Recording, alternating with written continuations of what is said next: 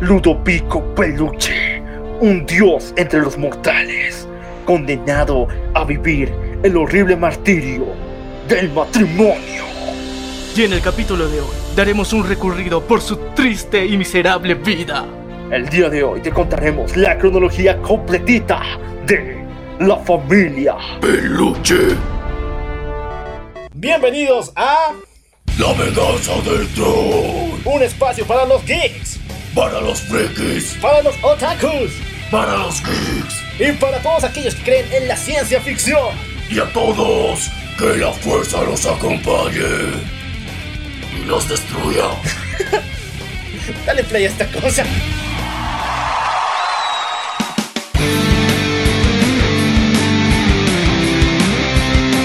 Llegó el más duro en esto, recen el Padre. ¡Ese sí es un buen programa!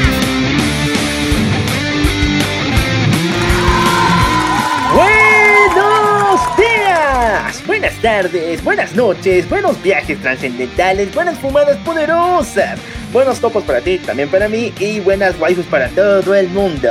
Yo soy el Locual Y yo soy Maniac. y esto es... La venganza del troll. ¿Cómo están amigos? Estoy muy feliz de estar en la tercera semana del mes de septiembre junto a ustedes.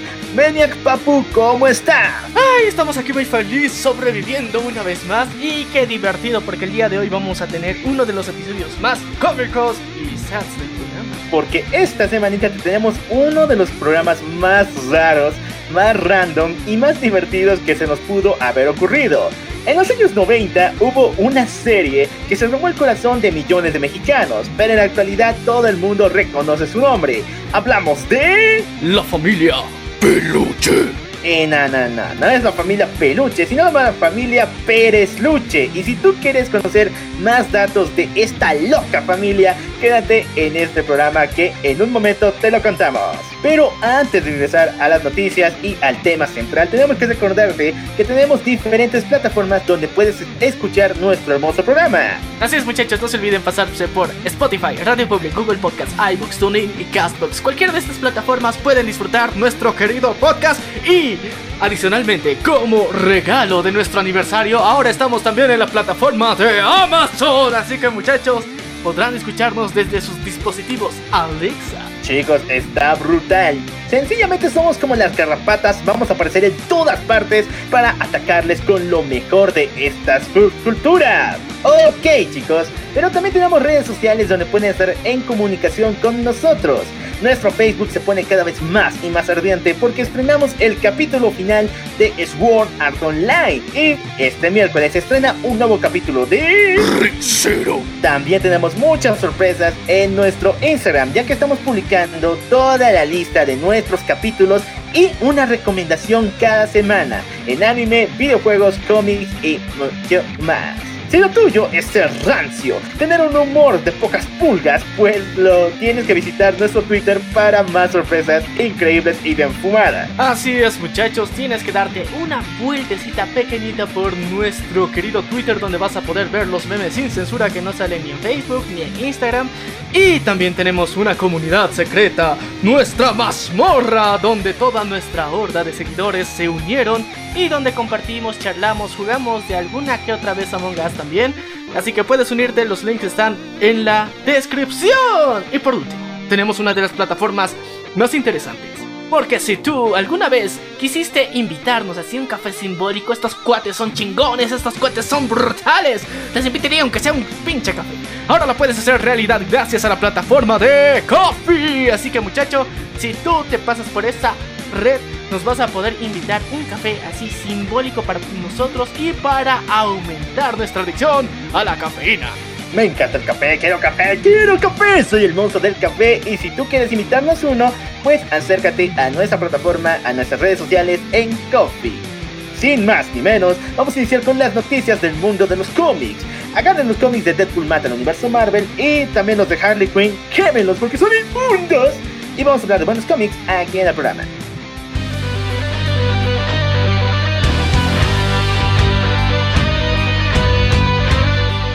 Vamos a empezar con noticias de los cómics de Marvel, porque hemos pasado eras, décadas hablando de los malos que son, y netos son malos, pero aún así, a veces se nos ocurren cosas increíbles, y más cuando no están robando los eventos y personajes de DC Comics. Y en esta ocasión venimos con su nuevo eventazo que se viene para el mes de diciembre. Hablamos de King in the Black. Marvel quiere un evento épico para cerrar el año con broche de oro, en el cual van a unir a los Avengers, Venom, Immortal Hulk, el nuevo Thor contra el dios de los simbiontes. Hablamos de Noob. Oh, el dios de los simbiontes, no mames, ahora sí vamos a ver a la deidad suprema que adora Venom y Carnage. Chicos, Nulk es más que eh, una mancha de petróleo con esteroides y con espada. Más bien, Nulk es el la interpretación del vacío en el espacio y en la actualidad se ha vuelto uno de los entes más poderosos del universo Marvel. Y está increíble que todos estos personajes hayan unido en una sola batalla.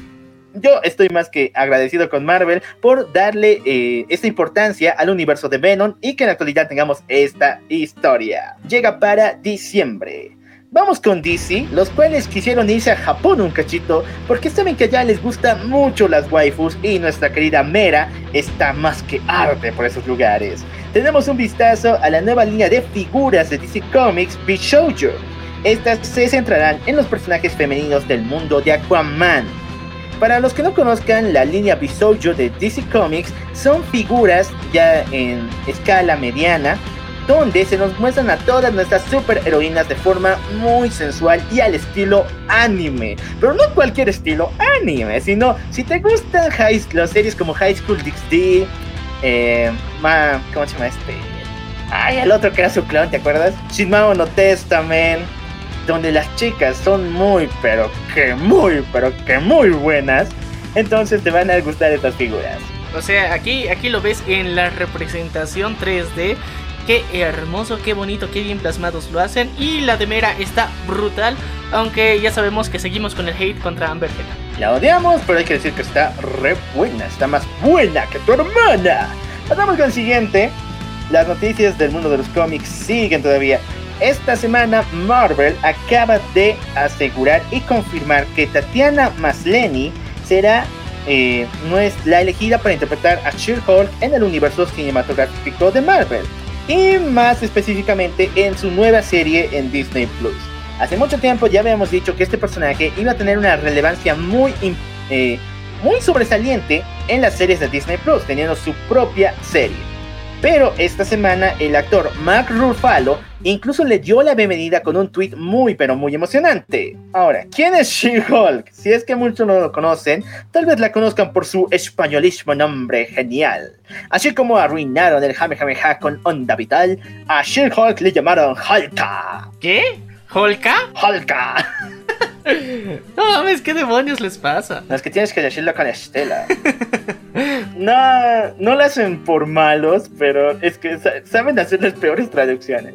Pero en esta ocasión tendremos a Holka, interpretada por esta super actriz, la cual vimos en la serie de Orphan Black, que es una de las mejores que tiene Netflix, ¿no? Sí, es bastante interesante como vamos a ver una transición, pero técnicamente ya hemos visto que tiene un background, un portafolio de actuaciones brutales y que eh, sabe hacer buen drama. Y eso para Marvel está decente, está buenísimo y yo creo que se están esforzando ya para sus series que están sacando en Disney Plus. Chicos, antes de que me digan que esta, como es la prima de Hulk, va a chingarse a 20 hombres solamente por ser hombres y porque es feminista, no, la serie va por otro camino, más que todo encontrar el origen del personaje. Todavía no vamos a ver esos momentos tan progres que le están metiendo actualmente a las series de Disney. Esperemos que tarden mucho en hacerlo, pero de qué van a llegar, van a llegar. Pero hasta mientras voy a disfrutar mucho de esta primera temporada de She-Hulk que viene para 2022. Ay, no, DC Comics hace maravillas con las series, con sus películas, con sus cómics, pero a veces hacen babosadas. Y el peor lugar donde hacen babosadas es el CW. Por eso les dan un universo aparte para que hagan sus estupideces y no molesten a las verdaderas series que cuentan del DC Universe como son Titans, Doom Patrol y muchas más. Pero ¿qué pasa cuando es este maldito de Grant Gosling rompió esa barrera en Crisis de Tierras Infinitas y actualmente todo está unido entre sí? Bueno, pasa esta noticia? El actor Kanan Lonsdale, quien interpretó a Kid Flash en las series del CW, volverá a interpretar a Kid Flash, pero esta vez dentro de la serie de Titans. Ay, ¿por dónde empezar? ¿Por qué votaron a este actor de su papel? Porque ya no lo estamos viendo dentro de la serie de Flash o dentro de Leyendas del Mañana donde lo habían puesto. Es que el actor es malo. Es neta, el tipo no sabe actuar. Otra. Su traje está bien cutre, véanlo, parece caucho, parece una pijama hecha de goma. Y Dios, en serio, no podían haber elegido otro actor y no me vengan con que solamente lo odio porque es afroamericano. No, si ese fuera el problema, yo lo aceptaría como lo hice con Starfire. Es mi wife actualmente la que sale en Titans, mamaceta. Pero es que es malo. Eso no se defiende. No se puede defender, ¿o no? No, no se defiende. O sea, está bien que hagan la inclusión y todo lo que quieran, todo muy bonito y ya, ok, les aceptamos. Pero si van a hacer inclusión, tomen buenos actores, unos decentes, unos chingones en que se crean el papel por lo menos. Y bueno, ya, ya, por lo menos una, una extraña pausa en todo este giro inesperado de la CW. Es que es muy malo que nos traigan la, la basura del CW a las series como Titans. Titans es muy bueno y ha sabido mantener un estándar. Ok, aquí tengo dos teorías. La primera es de que este Kid Flash es el que vimos en el CW y viene en para hacer, hacer, referencia, para recordar a los fans que todo el universo DC está interconectado. Y segunda es porque eh, va a ser un nuevo Kid Flash. Va a ser el mismo actor, va a ser el mismo personaje, pero va a ser otra historia la que tendrá de fondo. Yo quiero suponer, quiero imaginarme en un mundo perfecto que este actor si es de la CW y que sí va a ser una especie de mención al universo de Flash dentro de la serie de Titans. Porque de ahí que digan que no, es que en este universo también hay un Flash que se parece al otro fraile de la CW. Neta, te la juro. Yo no me la compro, padre. No me la compro. Pero ya hemos visto el mega crossover el año pasado, así que nosotros sabemos que ya estos mundos de alguna forma extraña están interconectados. Bueno, pasamos con más noticias geniales del, de DC Comics porque se confirmó la tercera temporada de Harley Quinn, la cual llegará para HBO Max en 2021. ¿Qué fue lo malo de la segunda parte de DC Fandom? Que no tuvimos la confirmación de la tercera temporada de Harley Quinn. Aunque yo odio Harley Quinn, de hecho al comienzo dije que quemen su cómic, y neta, háganlo, es ley, pero la serie es buena, es muy genial. Está al nivel de la Doom Patrol, incluso de las series live action que tiene DC. ¿Por qué razón? Porque se atrevió a algo memorable, mostrar que los héroes de DC tienen ambivalencias y de que sus poderes pueden llegar a matar a los civiles. Eso es algo brutal que solo hemos visto en los cómics, pero actualmente la vemos en la serie de Harley Quinn. Y es una completamente recomendable si quieres pasar un buen rato con tus héroes favoritos del universo de DC. Y con mucho sarcasmo y bueno, con muchas referencias geniales, bien hechas, bien logradas. Y bueno, el póster para la tercera temporada, vemos un, un buen Yuri aquí, en serio, qué bonito ver a nuestra querida Harley Quinn con Poison Ivy dándose un chap. Ahora, para todos aquellos que digan que esto es eh, inclusión forzada, no lean los nuevos 52. Ya se sabía que estas dos tenían una fear bien sostenible. O si también quieren ver algo muy hardcore, tuvimos una selección de cómics llamada Bone Shops, donde nuestras heroínas son llevadas a, a la Segunda Guerra Mundial.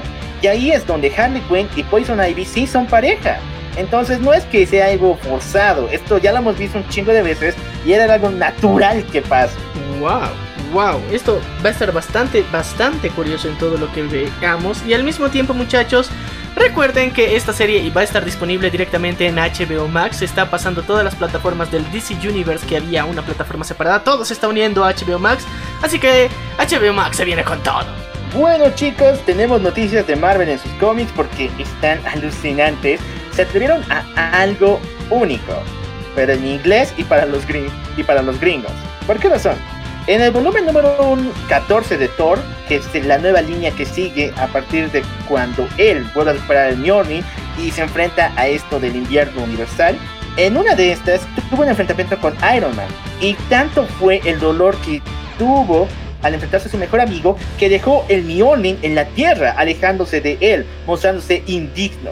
Cuando Tony fue a buscar el Mjolnir, encontró algo que lo emocionó, que hizo que le salieran las lágrimas. Este era el número de Tony Stark, donde le decía llamar a Tony Stark si es que algún día tengo problemas, lo cual demuestra el gran cariño que tenía el dios asgardiano por Iron Man.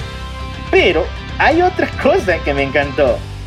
Los chicos de Marvel pusieron un número que sí es real en el, en el mundo real, que sí puedes marcar, pero solamente en los Estados Bueno, puedes hacerlo en todo el mundo, pero la, si marcas este número, te va a llevar a una grabadora, la cual te dará un mensaje en inglés de Tony Stark, y de hecho es parte del discurso que él suena en Endgame.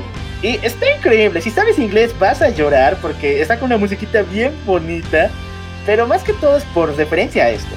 Y me gusta que Marvel mmm, quiera también hacer cosas diferentes a las que normalmente hace. Está dando un giro bonito y bueno, yo creo que muchos, muchos gringos ya, ya, ya han llamado, han saturado la línea y todo, todo demás bodrios. Así que si tú muchacho tienes eh, el crédito suficiente para llamar hasta Gringolandia y pasar por lo menos un mínimo de dos minutos escuchando la llamada, pues hazlo y sé feliz, vas a tener las palabras del mismísimo Tony Stark. A ver, el número es el siguiente, más 1, 212, 970, 4133. Vuelvo a repetir, más 1, 212, 97, 04. A ver. Más 1, 212, 970, 4133. Y así tendrás la voz de Tony Stark en tu camita para dormir tranquilito. Bien, ahora sí, vamos con lo que se robó toda la semana. Ni el capipaquete pudo vencer esta noticia.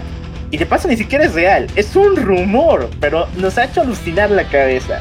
Existen rumores muy fuertes de que no solo tendríamos la aparición de Michael Keaton, Ben Affleck y dentro de la película de Flash, sino tendríamos los cameos de varios personajes y algunos son diseñados solamente para esta película, son originales.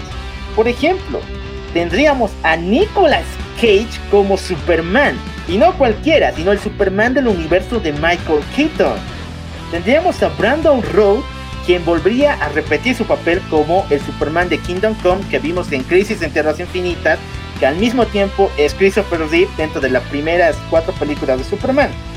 Tendríamos obviamente a Henry Cavill y a Batfleck interpretando sus papeles de los actuales Superman y Batman. Pero fuera de eso existe otro rumor mucho más fumado que Christian Bale aparecería en la película como Batman y de hecho él moriría en la primera escena. Porque supuestamente él quiere que su personaje muera para que demos de por hecho que desaparece su universo. Ay, no mames, no mames. Christopher Nolan, no lo permito, tío. Pero eh, es que está, es- está muy fumado esta madre. En serio, Nicolas Cage como Superman. Recordemos que Nicolas Cage, en algún punto de la historia, en el pasado, noventas, cuando él era muy exitoso y una de las figuras más aclamadas en el cine, se lo tomó en cuenta. Incluso se hizo prueba de vestuario para ser Superman. Pero al final no salió, gracias al cielo. Pero ahora tal vez lo vengamos a ver realizado como un guiño, es lo bueno, en eh, Flashpoint. Me gusta la idea, pero recordemos que este proyecto de Superman Lives, que era la película donde aparecía Nicolas Cage como Superman, iba a ser dirigido por Josh Schumacher, aquel hombre que destruyó y le dio pezones a Batman. Entonces yo... eh, un cachito, gracias a Dios que no se estrenó, pero me encantaría verlo en un conflicto contra el, el Batman de Michael Keaton. Otro, Brandon Road. Brandon Road se robó mi corazón cuando lo vi interpretando a ese Superman de Kingdom Come. Y al enterarme de que él era la versión actual de Christopher Reeve, me emociona, en serio, voy a llorar ahorita. Voy a llorar. Henry Cavill. Ya hay rumores muy fuertes, incluso creo que de un par de horas se va a revelar ya el contrato firmado, de que él ya tiene seis o siete apariciones dentro del universo de DC. No solo en cameos, sino se está postulando una secuela de Men of Steel. Eso yo estoy más que seguro que va a estar sagrado. Y uno de los cameos que va a hacer es obviamente dentro de la película de Flash. Y se, en esos rumores indican de que Superman no solamente haría un cameo, sino más bien acompañaría a Flash, así como lo hace nuestro querido Batfleck. Y Christian Bale. Esta noticia no me gustó. De hecho es lo único que mata el hype entero que llevo. Pero es algo natural. Recordemos que Christian Bale odiaba eh, que Warner le haya roto el contrato por Batman v Superman y que lo hayan tratado tan feo. Entonces, yo creo que por una gran suma de dinero, el tipo sí podría volver a interpretar a Batman, pero que se muere en la primera escena y que dé de por hecho que su universo va a desaparecer, es algo muy triste. Pero si el actor así lo quiere, es mejor que nos despidamos de él de forma magnífica y increíble como fue su Batman. Sí, no muchachos, en serio, qué bonito. Eh, bueno, por lo menos vamos a tener una despedida. Eso es lo, eso es lo que de alguna forma me reconforta el alma.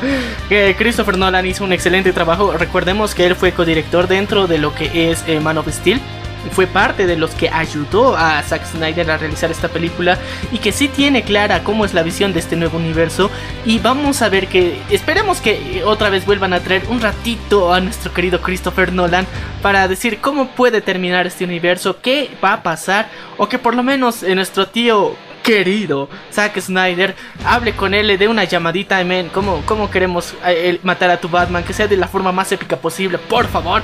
Así que, no sé, va a estar genial.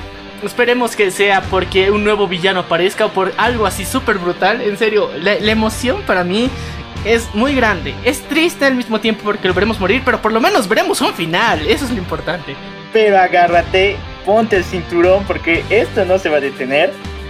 Hay un rumor, pero muy rumor, de que Grant Gosling, el Flash de la serie de CW, aparecerá dentro de la película. Si bien va a tener un cameo menor, va a ayudar a Flash dentro de esa travesía a través del multiverso.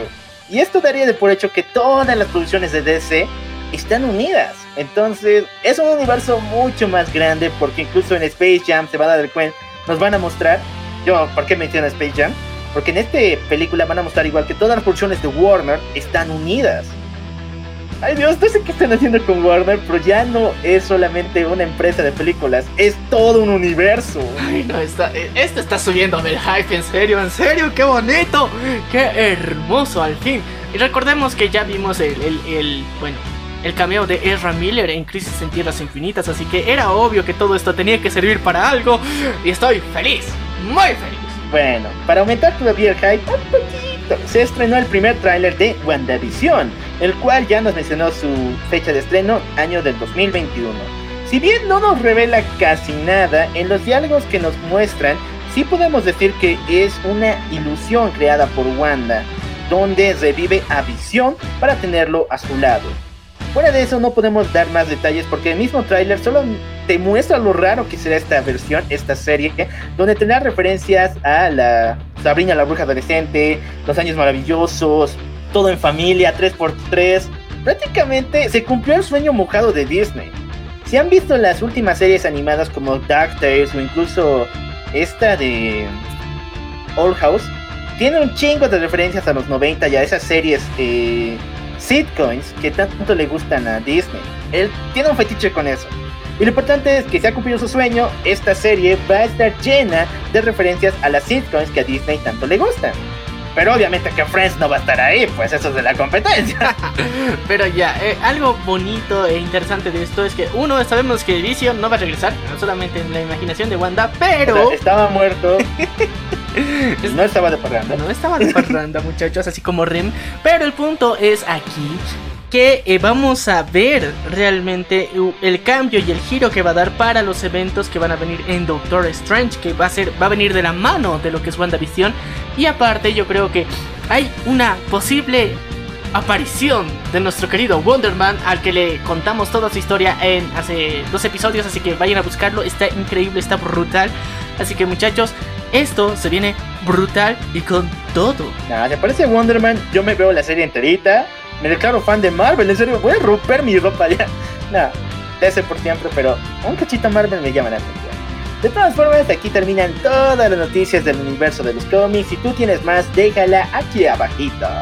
Ok, vayan por las orejitas intercam... Las orejitas de Nequito, sí, sí.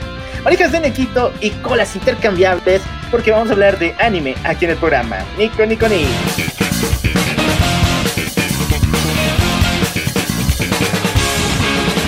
Acaba de revelar que la serie de Crunchyroll Tower of God no va a tener secuela. El mismo autor, Shiu, acaba de revelar que esta serie le ha costado demasiado y que quiere relajarse del estrés que le ha causado.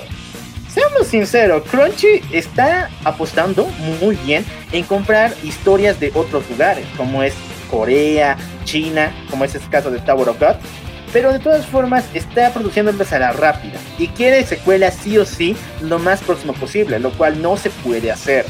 Incluso hay, esto es consecuencia de lo que vimos en el mal, la mala animación de Red Zero en los últimos capítulos. Porque Crunchy está empujando sí o sí a la productora que haga la animación lo más rápido, quiere tener capítulos al día.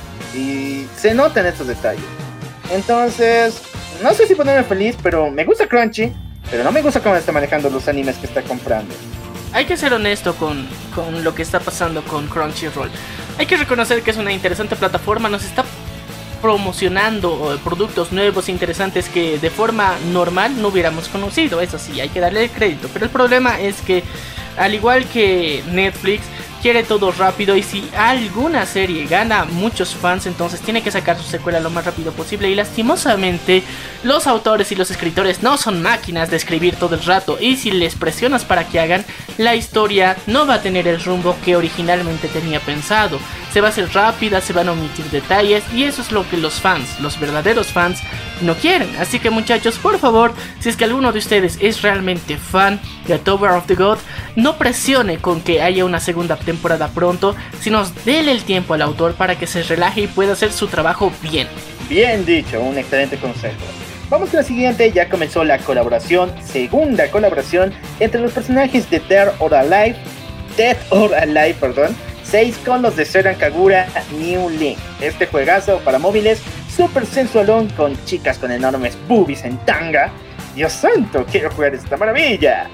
Lo que sí se robó la semana, la semana, porque no hubo nadie más que se la robó, fue Dan Machi, quien reveló su último tráiler antes de su tercera temporada, la cual llegará para el 2 de octubre. Ya lo comenté, para mí este arco, el de los senos, y no senos sin Z con X, es prácticamente la guerra civil del universo de Dan Machi. Todas las familias van a pelear entre sí, van a deshacerse, todos los lazos entre amigos, familiares, van a ser rotos para poder defender a los monstruos o cazarlos. Si tú quieres saber mucho más, ponte en nuestro Discord porque ahí estamos discutiendo qué team eres. Team Bell Cranel o Team Ice. Salvar a todas las criaturas o imponer el orden. Y prepárate para el 2 de octubre porque este anime se va directo a nuestra página de Facebook. Oh sí, oh sí muchachos, muy pronto estaremos también transmitiendo cada uno de los nuevos episodios de Danmachi. Ok, eh, estoy diciendo mucho ok. Cada vez que diga ok me pegas. tenemos el nuevo tráiler del remake de Shaman King 2021 que se ve increíble. Se siente que es demasiado fiel a su nueva versión del manga y aún así las batallas se ven fluidas. Es un cambiazo muy diferente al que tuvimos en la anterior versión. Se nota este nuevo estilo de animación, pero yo no me quejo, se ve brutal y fascinante.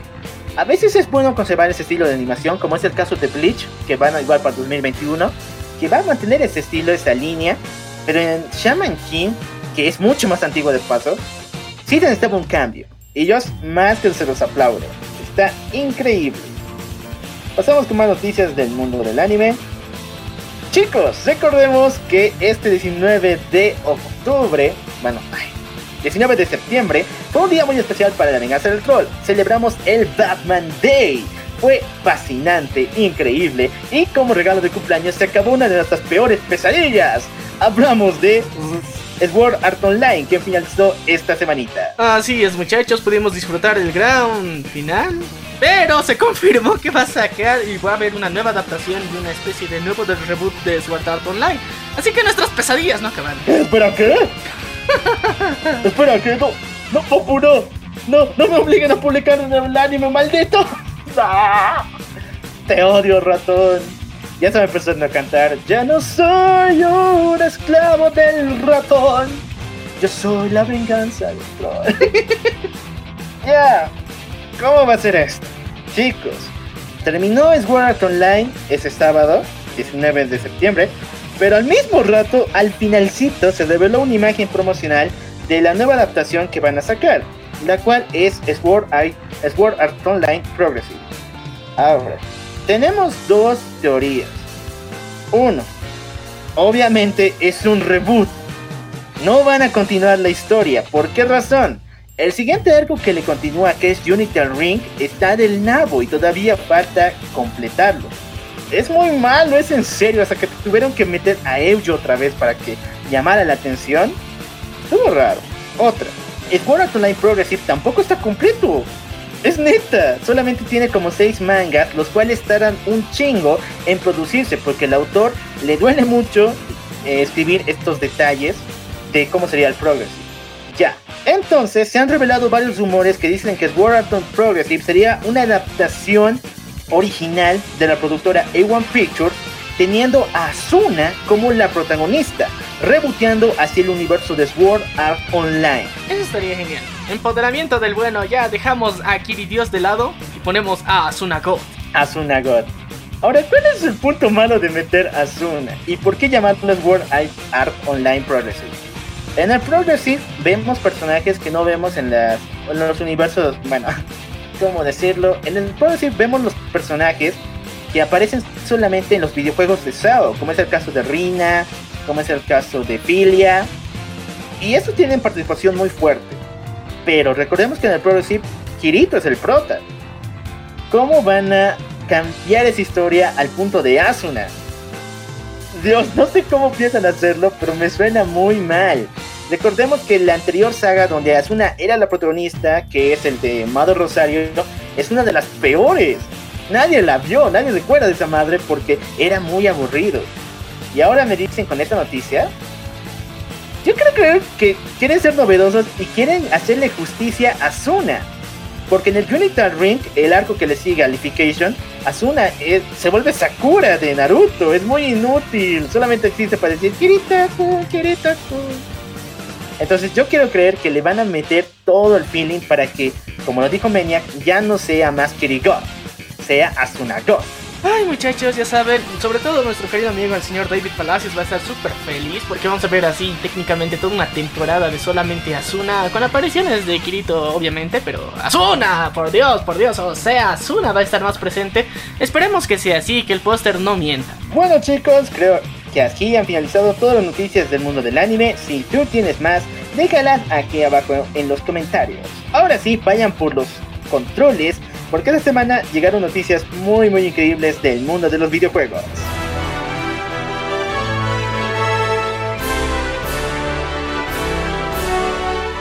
Recordemos que el universo de Harry Potter sigue en expansión. No ha muerto, jamás va a morir. Pero si tú estás en contra de las declaraciones de J.K. Rowling, tal vez se muera.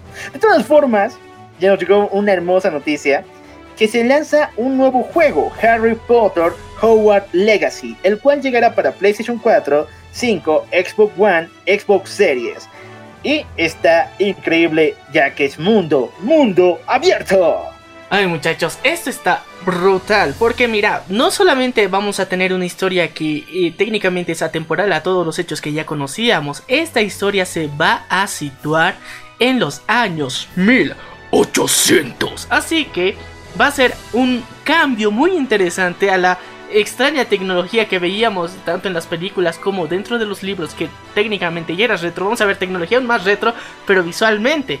Y lo más interesante de este juego es que ya tenemos referencias que dentro de la historia tú vas a poder ir y elegir por el camino del bien o por el camino del mal. Así que vas a tener la oportunidad de tener uno de los poderes más perrones y mamadísimos que obviamente tienes que desarrollar, practicar y entrenar para que crezca, crezca y crezca. Así que este mundo abierto se ve chingón. Chicos, lo más importante, como lo mencionó Maniac, es que tú puedes convertirte en un gran mago o un mortífago. Ya existen juegos con esta eh, este estilo victoriano, como es el caso de Orden 616 y también la de Magic Order, donde manejan temas de magia.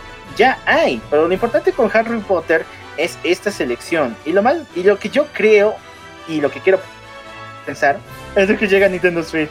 Porfa, papu, no seas malo. No nos dejen nosotros. Yo también quiero magia, es mi vida. Bueno, hay que rogarle al tío Warner que en serio le ponga un poquito más de money y que adapten esto para Switch. Yo creo que lo van a hacer. Tal vez se tarden un poquito más, pero de momento las consolas más chingonas que supuestamente se están lanzando es PlayStation y Xbox. Así que espérate un tantito, va a llegar también a Nintendo. Bueno, ahora pasamos a otra noticia. Vamos con Nintendo, quien me hace sufrir demasiado porque no licencia juegos como Spider-Man o algo parecido. Existe el rumor de que Netflix quiere a Tom Holland como protagonista de su serie live action de The Legend of Zelda. Ahora, ¿por qué Tom Holland? ¿Por qué siempre está echando con el mendigo Tom Holland? Aunque no me la crean, Tom Holland sí es un buen actor. Lo vimos en la película Lo Imposible y en últimas producciones que está sacando fuera de Marvel.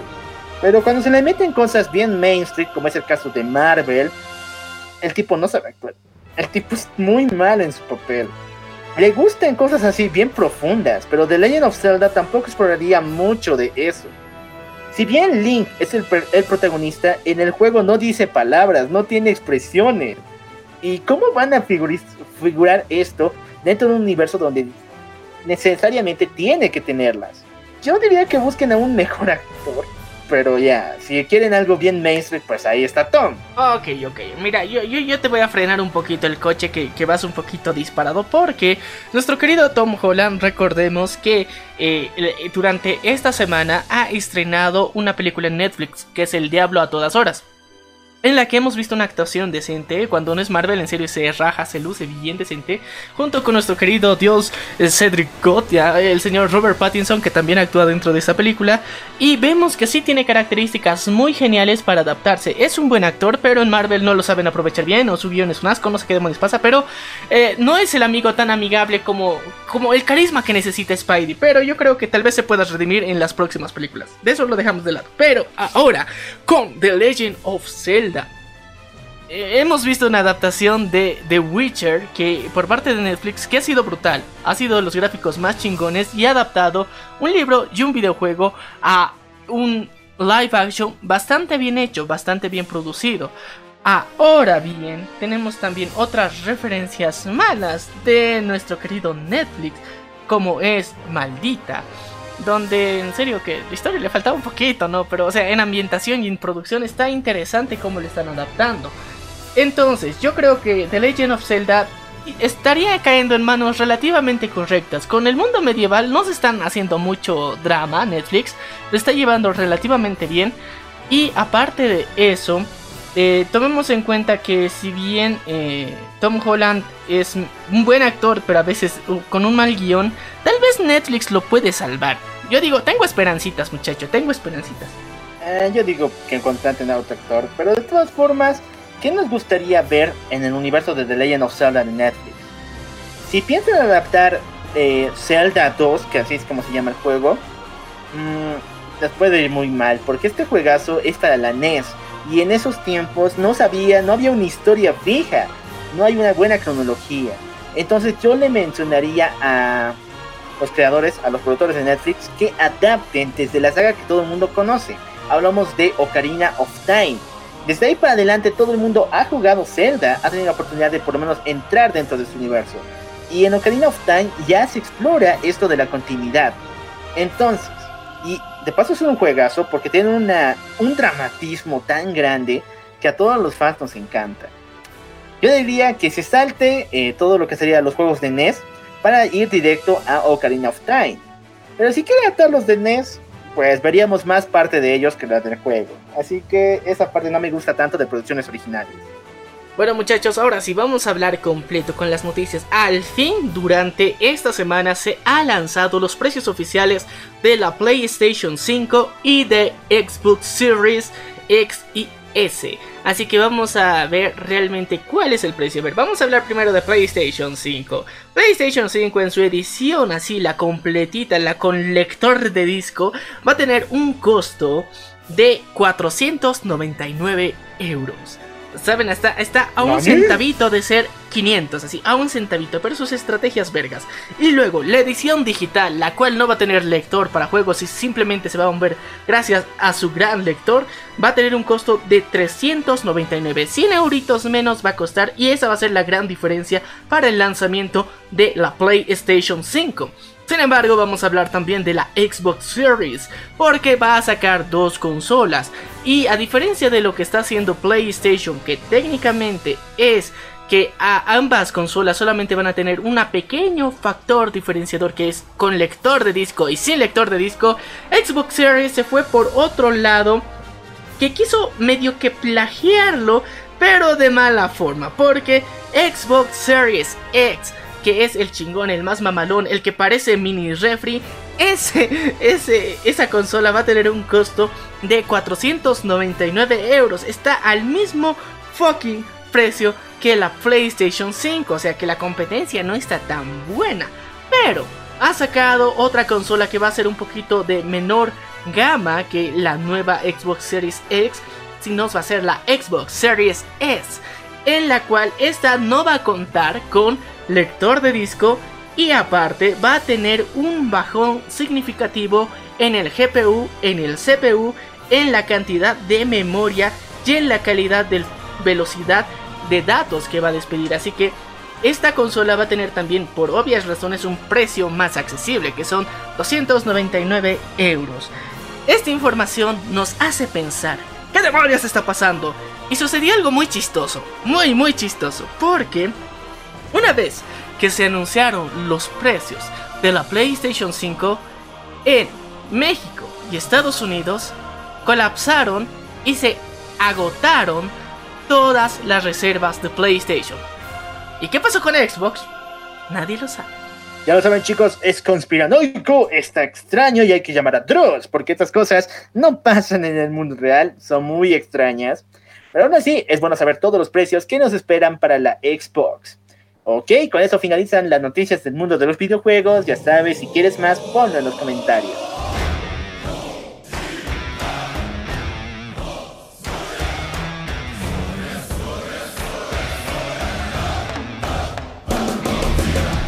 Vamos con el mundo normie de las películas y mucho más porque esta semanita se reveló un mega bombazo.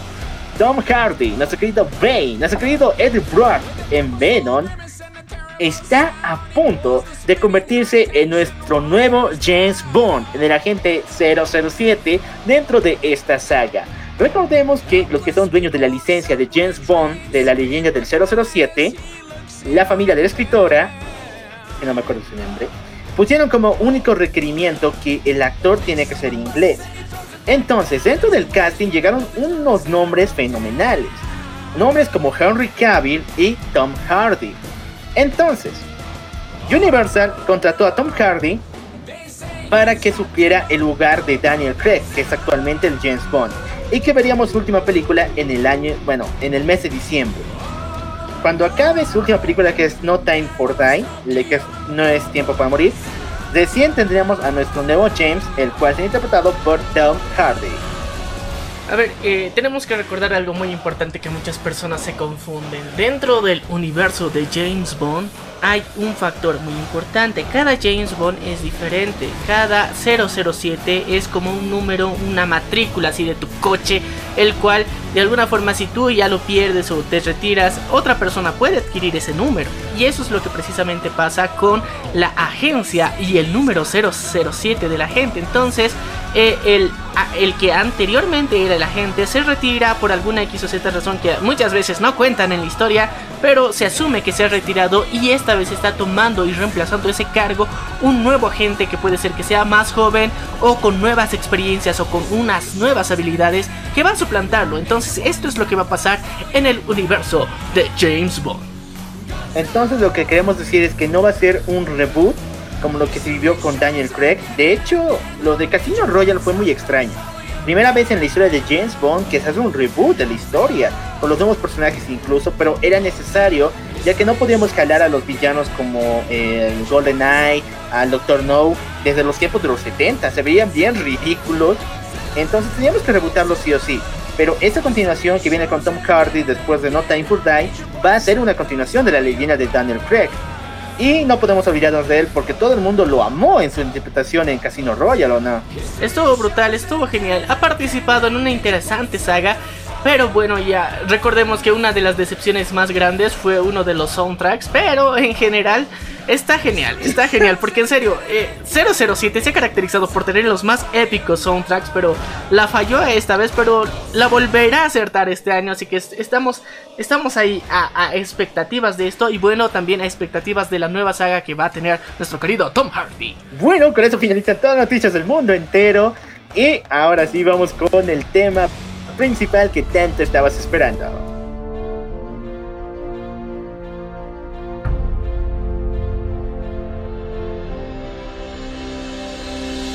En los tiempos antiguos, los dioses aztecas tenían a un ídolo entre todos los mortales, un ser que los guiaría a la victoria, un ser cuyos pedos y eructos esparcían terror en cualquiera que los escuchaba y los olía, un ser tan poderoso que desafiaba a los mismísimos dioses.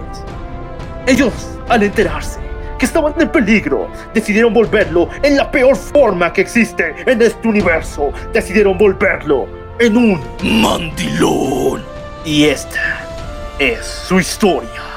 Una de sufrimiento, dolor y de mucha, mucha humillación. Ok chicos, el día de hoy vamos a hablar de una de las series más épicas y recordadas de la televisión mexicana y también del mundo entero. Hablamos de La Familia Peluche. Ahora, hay que recordar que La Familia Peluche no empezó siendo una serie con la con 30 minutos, bueno, con 30 minutos de duración, sino empezó siendo un sketch dentro del programa de de nuez en cuando. De vez en cuando, ¿qué me pasa? Pero también se llamó de, de vez en cuando. No, era de vez en cuando. Pero también se llamó de vez en cuando. Bueno, algo por el estilo, pero lo importante es que aparecía como un sketch ahí, donde solamente veíamos a Ludovico junto a Federica discutir diariamente. El sketch fue tan cómico que tuvo un bloque dentro de su siguiente programa de Eugenio Derbez, XH Derbez. Y a principios del año 2000 decidieron ya ponerlo en formato de serie con un nuevo cast y todo un universo ya hecho. Pero lo que más te importa son las cronologías, así que este empieza de forma muy, pero que muy extraña. Primero, nuestro personaje principal es ni más ni menos que Ludovico Peluche, pero no se apellida así. De hecho, Peluche es la abreviación de su apellido completo, que es Ludovico Pérez Luche. Así es, muchachos. Todo este tiempo vivimos en un engaño, en una gran mentira, en una falsedad. Se llama Ludovico Pérez Luche. Aquí nacen teorías bien fumadas, así que por favor agarren el primer porro, denle una puta absorbida y tírenlo a la cara de su hermano porque vamos a empezar a hablar de cosas bien extrañas. Muchos fans creen que la familia Peluche realmente es un limbo satánico maquiavélico donde el Ludovico falleció y realmente eh, vive en otra, otra dimensión. Por eso todas las cosas están hechas de peluche y por eso son así de extrañas. Pero también tenemos otra teoría muy extraña, porque vamos a empezar. El primer capítulo de esta increíble serie empieza con una despedida en la que nuestro querido Ludovico nos confirma de que si estamos viendo esto es porque él ha muerto. Y extrañamente tiene mucha relación con el episodio final, que en realidad la serie nos está contando gran parte de su vida antes de de verdad, de a de veritas fallecer. Así que tenemos dos caminos. Uno es que el universo que nos cuenta Ludovico se lo vive en un limbo donde él ya ha muerto. Y otra es que estamos viendo los hechos antes de su muerte. Es bien trágico su final, ¿no? Pero cuando se enteren de su vida, van a desearle la muerte, ¿o no, Maniac? Ok, y ahora sí tenemos que empezar con nuestro querido Ludovico. Empecemos la cronología. Ludovico soñaba con una buena wife, con una buena pareja la cual pueda vivir con ella y darle felicidad. Una excelente jinata, una hermosísima Zuna, ya lo saben, pechos enormes, unas lindas curvas y un enorme trasero. Pero lastimosamente su pequeño, ¿cómo llamarlo? Bomberito cayó en el peor incendio posible. Y ese fue dentro de la cama de una mujer neurótica llamada Federica. Y técnicamente sí cumplió su sueño, pero el problema fue que todo su sueño se olvidó de un deseo muy importante, el carácter de esa persona que tenía curvas. Así que le tocó el 8, le salió el tiro por la culata y en esos 3 segundotes de placer embarazó a No, no. Seamos sinceros con Ludovico, no eran 3 segundotes de placer, eran 36 segundotes de placer. Aunque Ludovico, por alguna razón, siempre dice que son 38. ¿Tú a cuál le vas? Yo le digo que fueron 38, porque quiero ser bueno con el cuate. Tampoco es. O sea, no creo que aguante tan, tanto, tan poco, mejor dicho.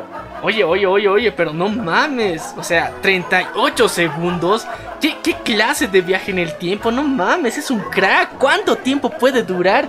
¿Qué demonios tiene la vida de una tortuga para hacer eso? Chicos, aunque no me lo crean, una vida humana puede fecundarse en menos de 4 o 5 segundos. Así que no, ese hecho de que, no sé, la duración, el tamaño, son fantasías de las mujeres. Nosotros sabemos que si aguantas por lo menos 4 minutos, eres un dios, ¿o no? Oh, sí, imagínate esa eternidad. Cuatro fucking minutos. Y chicos, bueno, la historia de Ludovico va a ir de mal en peor, porque a la chica a la cual se le fue el zafón, la querida y neurótica Federica le exige el matriqui. ¿Y el anillo para cuándo? ¿Y el anillo para cuándo? Y lo hace de la manera más épica. Como buen latino, vilmente obligado a casarse con pistola en la cabeza para que no se escape el muchacho, como todo, bueno, como el- gran parte de los padres latinos. Lo que no entiendo es por qué le obligan a casarse con pistola. ¿En qué parte hacen eso? No sé, le dicen México, creo. Eres un desgraciado ya. Hashtag, eh, compartan, levanten la mano si se han casado por pistola. Yo creo que sí. Ok. Lo importante de esta historia es que gracias a este amor, este amor único, nace la mayor bendición de todo el multiverso. Nuestra waifu anhelada de esta serie, un ángel venido del cielo. Hablamos de nuestra niña rara favorita, Bibi Peluche. Sí, pero la historia de Vive es mucho peor que la de Ludovico. ¿Por qué razón? Cuando nació no lloraba.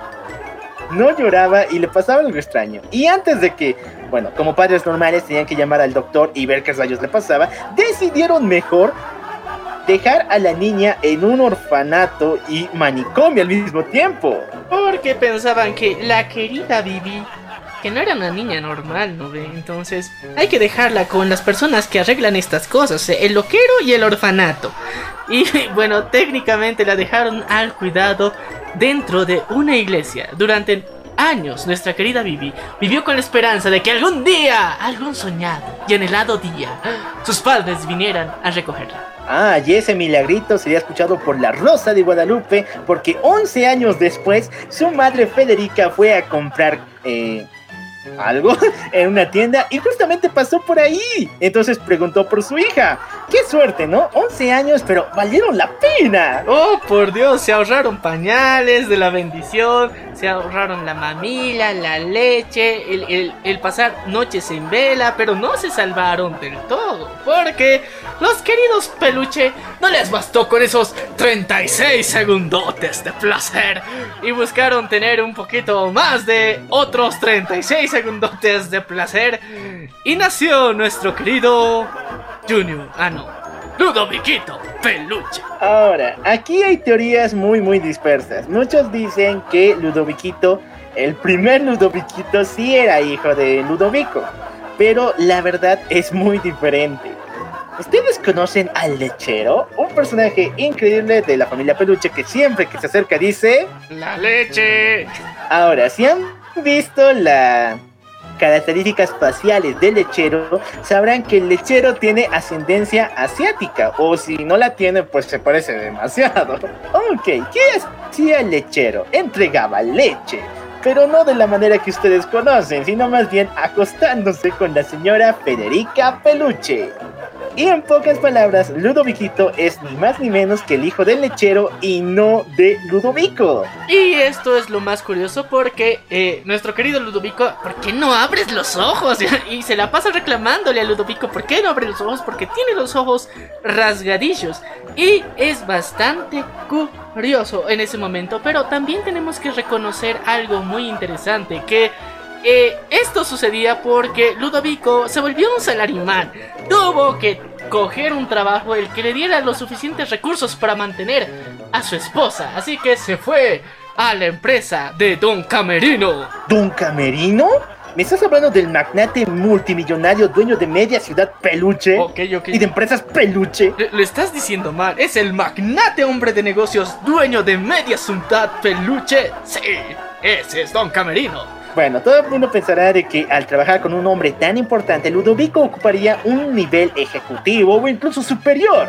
Pero ¿qué cargo ocupaba Ludovico en esta empresa, Maniac? No era el men de las copias. Sí, Oye, creo que incluso se pone, en la tercera temporada se pone un nombre por esa madre, ¿no? Creo que es Copymaker, Copy, Copier o algo por el estilo. Pero el punto es que era el men de las fotocopias. Ese men que está ahí al lado de la impresora, al lado de la fotocopiadora, que se encargaba de hacer las copias para toda la empresa. Ese era Ludovico. Y aún, ese trabajo lo hacía mal. Sí, chicos, el Ludovico era tan inexperto, pero al mismo tiempo tenía una super habilidad increíble. Es el único en, el, en la empresa del Don Camerino que puede sacarle la doble negativa a una negativa. O sea, de un papel negro que está muy mal manchado, le puede sacar el doble de negro, del nombre de manchado. Solamente Ludovico puede hacerlo, ¿no? Ok, esos superpoderes para filtrar información, no sé, ni siquiera Facebook con Cambridge Analytica. Si solo Don Camerino viera el talento que se cargaba Ludovico, tal vez lo hubiera puesto en una mejor posición. Pero lamentablemente, la historia continúa en casa y de forma muy, muy rara. ¿Por qué razón? Si ustedes han visto la familia Peluche, se estarán preguntando, pero Ludoviquito Peluche tiene ojos bien redonditos, parece gringuito, no tiene ningún, uh, ningún rastro facial asiático como ustedes dicen. Ok, ¿qué fue lo que pasó con Ludoviquito?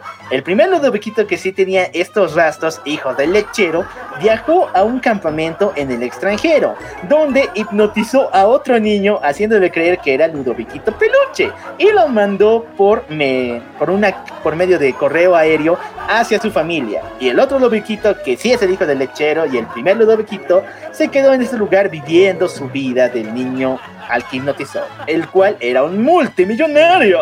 Y así fue como surgió el nuevo Ludoviquito Peluche. Yo soy Ludoviquito Peluche. Yo soy Ludoviquito Peluche. Así de educado lo entregaron de ese campamento. De a partir de ahora no vamos a saber nada del antiguo Ludoviquito. Esperemos que le fue muy bien, ¿no? Tenía una nana con unas tremendas. Uy, ¿para qué les hablo? Porque está increíble. Aún así, el nuevo Ludoviquito, que adoptó su identidad, es, digamos, un poquito más sociable. Pero no tan, no es sociable, sino, ¿cómo decirlo? Es más amigable que el anterior. Sin embargo, la historia de los peluche avancaría un poquito más allá donde veríamos a su tercer hijo, Junior, he llegado de una forma bastante, bastante críptica. En un momento donde nuestra querida Federica Peluche estaba por la calle conduciendo a toda velocidad porque se creía que estaban rápidos y furiosos, de repente se atraviesa un tipo y ¡puf! lo atropella y ahora no sabe qué hacer. Y la mejor idea que se le ocurre, en vez de llamar a una ambulancia, cualquier cosa, decide agarrarlo, llevarlo malherido hasta su casa porque supuestamente estaba muerto. Pero no, aquel tipo había sobrevivido, aquel tipo tenía las mil vidas, que parecía un gato, así que este mujer, este hombre no, este hombre llega a sobrevivir, pero ellos descubren que entre las pertenencias de este hombre al cual Federica Peluche había atropellado, tiene un arma y una placa de policía. Pero cuando despierta, no recuerda ni fucking idea de quién es él, así que nuestros queridos amigos Ludovico y Federica deciden adoptarlo como su hijo. La mejor parte de esto es cómo Ludovico les revela esta disque verdad al oficial, el cual es el oficial. Ay, no recuerdo su nombre, es el. Alighieri. Alighieri, sí. Entonces, ¿cómo les revela esa verdad? Cuando nuestro querido Junior, el oficial Alighieri como tal, empieza a despertar, Ludovico le dice, ¿quién soy? ¿Dónde estoy? ¿Dónde estoy? Y ahí es donde Ludovico está y y dice, usted es un hijo, un hijo de... Y antes de decir la palabrota, Federica dice, un hijo para nosotros que queremos adoptar. Hasta esos son hacks, ¿no? Son hacks vergas, muy, muy vergas. Es de verdad uno de los momentos más épicos que tenemos dentro de la serie y todos lo hemos llegado a disfrutar. En serio, muchachos, en serio, es uno de los épicos momentos, los hacks más épicos. Cuando atropelles a alguien, adóptalo si tienes los recursos, así no se va a quejar. Bueno chicos, ¿cómo sigue la historia? ¿La familia ya está completa? No, porque falta una, la cual solamente es la sirvienta, como ella dice. Chicos, Federica estaba a cargo de limpiar toda la casa, pero no podía hacerlo sola, así que le pide a su marido que contrate a una sirvienta. Pero lamentablemente Ludovico no sabe cómo hacerlo y no tiene el dinero. Así que le dice, Federica, ¿qué tal si tú lo haces? Federica de muchas maneras logra llamar la atención de muchas muchachas, pero no en el cargo que prometía. De hecho, Federica dijo, si ustedes tienen una gran oportunidad, quieren brillar y ganar mucho dinero, pues vengan a mi casa. Y las que se presentaron para el puesto, sin saber que era para sirvienta, eran unas chicas buenonas que querían ser actrices. Y lo más curioso de este caso es que Ludovico planeó el plan perfecto. Le dijo que si quieres una sirvienta, tiene que ser esta noche haremos las audiciones. Y Ludovico confiaba en su corazón, en su alma, en su ultra instinto, de que su esposa no tendría el tiempo suficiente para conseguir una chacha. Pero no contaba con la astucia de Federica, que fue a todos los medios de comunicación para llamar la atención y en serio, había cola para hacer las audiciones de la chacha peluche. Aquí es donde empieza este show de talentos increíble, pero al final solamente la opción, el contrato y el trabajo queda entre dos. La, una chica con una enorme nariz y muy muy fea, llamada, bueno, llamada Excelsa, y otra, la cual tiene, en pocas palabras, es la boluda, porque está muy, pero que muy rellenita en algunas partes entonces, ¿quién de las dos va a ganar, Maniac? Bueno, eh, tenemos aquí a la modelo buenona y muda, la cual no sabemos su nombre porque nunca lo dijo, pero de que limpia, limpia. Y que realmente está buenarda. Así que la decisión se da por la moneda y las personas que ganen, porque se dividieron dieron en dos grupos de mujeres y de hombres apoyados por sus vecinos, Flavio y Martina. Entonces, Ludovico, Flavio y Junior. Y junto con Ludoviquito deciden por quién va a ser la nueva chacha. Y ellos deciden escoger a esa modelo sensual con tantas curvas que dicen la boluda. Pero no contaban con la astucia de nuestra querida Excelsa, la cual no le gusta que le digan la boluda porque es argentina. Pero si se queda con el puesto, ¿por qué no? Ah, ok, suena muy racista, pero en los años, antes de que todo esto naciera de lo políticamente correcto, todo el mundo se burlaba de los argentinos diciendo que eran los boludos, boludos, porque era cada cosa que decían cuando perdían un partido o hacían cualquier tontería. Así que Federico, bueno, Excelsa aprovechó esto para posicionarse en el cargo y volverse en la nueva sirvienta de los peluches. Mientras tanto, ¿qué pasó con la verdadera boluda, la que tenía bolas por todas partes? Esta hermosa modelo se fue a trabajar a la casa de Flavio. Eh, bueno, ahora sí, Flavio y Martina, ¿quiénes son? Son los vecinos. Y Flavio es el mejor amigo de Ludovico. Y Martina es la mejor amiga de Federica, pero bueno, eso ya hablaremos más adelante. Estos personajes son muy importantes. Lo único bueno, aparte de eso, hay que revelar un secreto de Excelsa, ya que ella no se llamaba Excelsa. En Argentina ella se llamaba solamente Elsa, pero cuando vino a México para trabajar se cambió el nombre eh, a Excelsa, ya que supuestamente había perdido su anterior nombre, quería uno nuevo, y así es como se puso. Y bueno, porque los argentinos van a México a triunfar, así que eh, fue uno de los aciertos más extraños que, que vimos, porque tiempo después descubrimos que en sí se llamaba Elsa gracias a la aparición de su novio y su familia. Ok, chicos, pero ¿qué fue de nuestra querida Bibi? Porque es una niña rara y cada vez que hace cualquier cosa que tiene lo mínimo de racionalidad y de sentido común, su familia simplemente le dice: ¿Por qué no eres una niña normal? Bueno, chicas, pero algo pasaría. Bibi conocería el amor. Un niño muy simpático, el cual se volvería su novio. Y es ni más ni menos que Ricky Martin. ¿Eh? O sea, no el, no el cantante se llamaba así. Ricky Martin. No mames, qué referencias más extrañas. Lo más extraño es que Ricky también es un niño raro, porque cada vez que muestra un poquito de sentido común, le dicen, oh Ricky, ¿por qué no eres un novio normal? Ok, todo está planeado para que Vivi y Ricky puedan casarse. Sus padres son tan excesivos, tan extraños y extremistas que quieren casarlos a ambos solo porque Ricky es heredero de los hoteles Peluche, su papá es dueño. Pero, ¿qué sucede? Luego de una profunda y dura práctica, plática entre el suegro Ludovico y Ricky Martin en el table dance, deciden mejor cortar esta relación y irse cada quien por su lado. Y ahí es donde rompen esta bonita, bonita relación entre Bibi y Ricky Martin. Ay, estuvo tan cerca, tan cerca, pero bueno, ni modo. Lastimosamente. No, pero eso nos deja. A ver, eso nos deja una lección muy importante.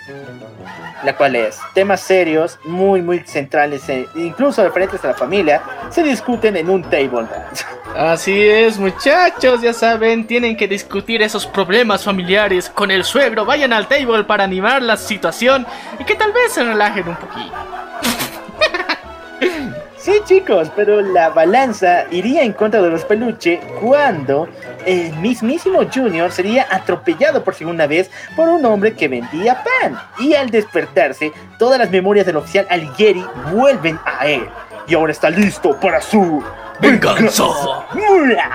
Bueno, aquí, ¿por qué venganza? Hay, hay que poner claro algo. Que eh, Junior pensaba que había sido vilmente secuestrado torturado psicológicamente haciéndose pasar por niño, que durante todo el tiempo que se encontraba con la familia Peluche pasaba penurias, donde una loca histérica se hacía llamar su mamá, donde tenía un hermano pseudo vandalista, una hermana extrañamente rara y un padre completamente idiota, sin hablar de una sirvienta completamente inservible.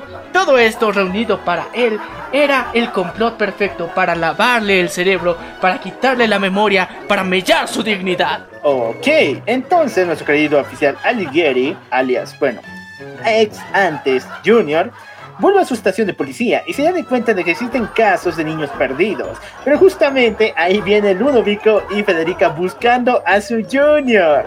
Y cuando ven a Alighieri ya no saben qué hacer. Entonces el mismo oficial se ofrece para ayudarles a encontrar a su disque hijo perdido. Y es ahí cuando pasa otra vez la desconexión porque él todavía no recordaba sus caras, pero simplemente recordaba que había sido torturado. Una vez que llegan a su casa, los peluche le dan un retrato hablado de cómo se veía Junior. Raramente el retrato es la mismísima cara del oficial Alighieri. Entonces todo termina en una disputa muy fuerte entre Federica y Ludovico para ver qué hacían. Y esto termina con un golpazo en la cabeza del oficial Alighieri, el cual los sorprendió apuntándoles con su arma. Así es, un sartenazo hizo que su hijo regrese. ¡Oh! ¡Aleluya! Pero ¿qué fue lo que sucedió después? Que el sartenazo le devolvió la memoria de niño y bueno, ahora Junior otra vez es niño. No, pero esto tiene magia, esto tiene magia, esto tiene lógica, chicos. ¿Por qué razón? Cada vez que te dan un sartenazo, vuelves a, a tus antiguas memorias, recuperas tus antiguas memorias o también todo lo que viviste cuando fuiste secuestrado. E incluso es tan vergas este, truco que te puede dar otras actitudes, como Excelsa, como Mandilón o incluso Zari. bueno, entonces e, estos hacks para cambiarte la personalidad no solamente están en Toy Story, sino también en la familia Peluche. La historia transcurría mucho tiempo después, pero llegaría el final de la primera temporada. Ah, no, me falta un hecho muy importante y algo que nunca me he podido explicar. Federica tiene una hermana llamada Lucrecia, la cual es raramente milloneta. A ver, me explica de dónde consiguió la plata. A ver, tenemos que explicar algo. Uno, eh, Federica, desde que se casó con su querido Ludovico, por esos 36 segundos de placer, eh, técnicamente... 38, ya. 38. Pero eh, después de eso, tuvo una pequeña crisis con su familia, en donde de alguna forma ellos decidieron no apoyarlo porque odiaban a Ludovico, pese a que lo obligaron a casarse con su hija.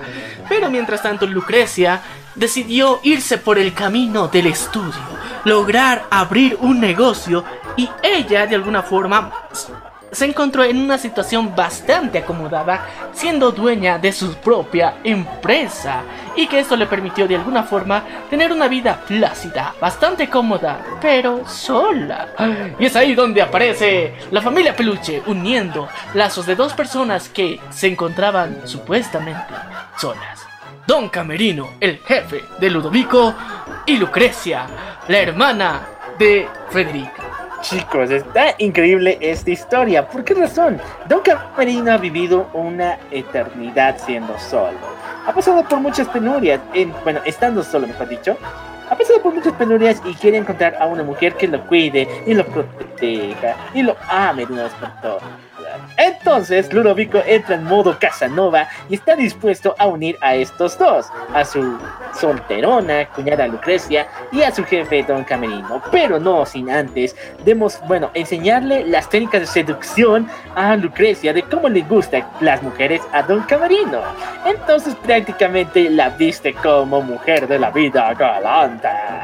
Y lo más chistoso es, es que me entiende. es que le da una descripción igual de galante a nuestro querido Don Camerino, el cual, desde que Ludovico le habla de que tiene a su cuñada, la cual está dispuesta a todo, que es una mujer atrevida, arriesgada. Entonces, Don Camerino igual se imagina que es una mujer de la vida galante.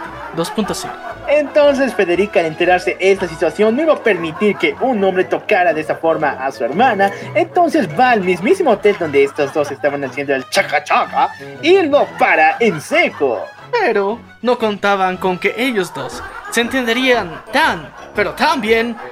Y bueno, una vez aclarado todos los errores, decidieron aún así continuar como una pareja de. No, pero hay que aclarar algo muy importante, que es que el único lazo que les unió, aparte del cariño, es su odio mutuo hacia Ludovico Peluche. ¡Oh, por Dios! El odio generando parejas, ¿cuándo no? Ok, ahora sí vamos al final de la primera temporada. Algo alucinante, porque en las noticias se estrena un concurso donde el premio es unos viajes, bueno, dos boletos para viajar alrededor del mundo.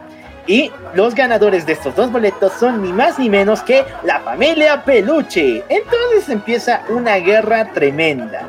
¿A quién van a llevar consigo? O los dos van a viajar por todo el mundo, o simplemente va a viajar uno de ellos con uno de sus hijos, o también uno de ellos. Pero la disputa continúa, así que tienen que de alguna forma hacer una especie de mini reality show para medir las habilidades donde extrañamente a Vivi no se la tomaba en cuenta. Oye, sí, qué malvados. Lo importante es que igual había planes para votar a todos sus hijos a diferentes lugares. Entre ellos iban a volver a meter a Vivi al orfanato una vez más, aunque no la recibieran.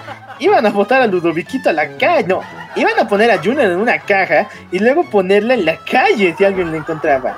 Pero el único problema aquí era ni más ni menos que Ludoviquito. El tipo tiene, bueno, el niño tiene una voz, una mente maquiavélica, completamente calculadora y diabólica.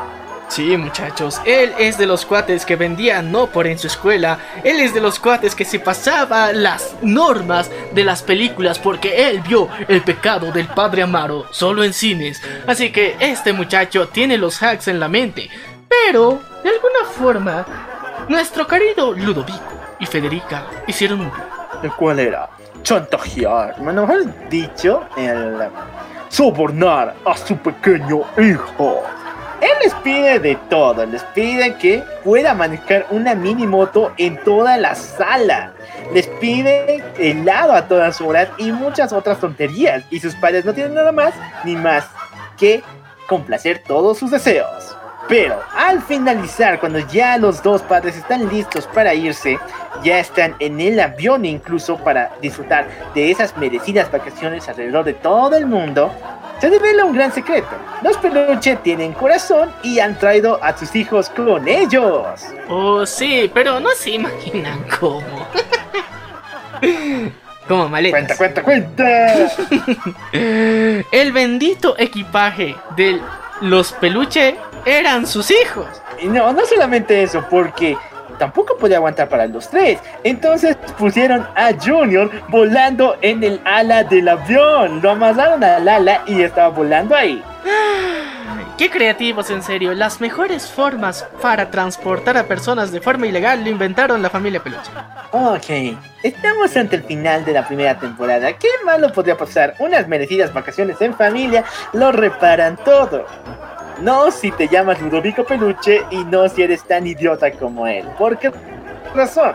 Cuando tocaba hacer la, típica visita de los niños a la cabina del piloto para ver qué, cómo funciona el aparato, Ludovico hace una pregunta muy importante, la cual es, ¿el ¿al aparato de navegación soporta que le caiga un refresco encima?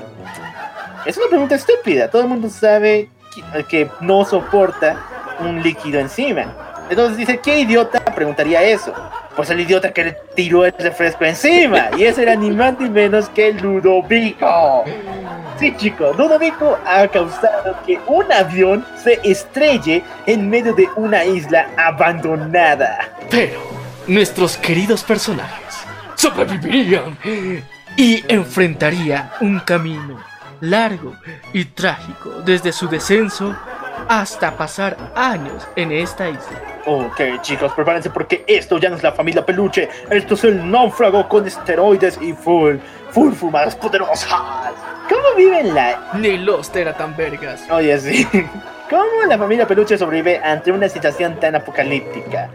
Vivieron más de cuatro años solamente comiendo cocos. Ah, no me equivoco. También tenían un especial que es el Coco Loco on the Bridge, hecho por Ludovico Peluche.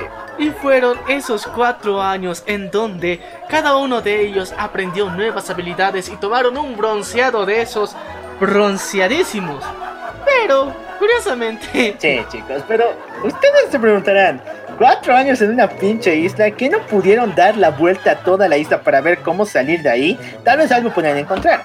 Pues no, porque cada noche desde que llegaron se escuchaban gritos horribles viniendo de la zona sur de la isla. Eran gritos tan desesperantes y tan, eh, tan mórbidos que pensaban que existían caníbales, los cuales se comían a cualquier persona que vaya por allá. Incluso estos gritos, junto con que Ludovico Peluche quería declararse el rey de la isla, hicieron que las personas sobrevivientes del avión escaparan lo máximo posible cuando salieron, eh, cuando se estrelló el avión. pero es como así, a plan de coquitos sobrevivió la familia peluche, pero un buen día apareció una persona así de la nada en la isla que supuestamente estaba desierta porque todos habían huido o muerto por los caníbales. Sí, chicos, todo el mundo, la familia pensaba que los caníbales habían comido a toda la tripulación.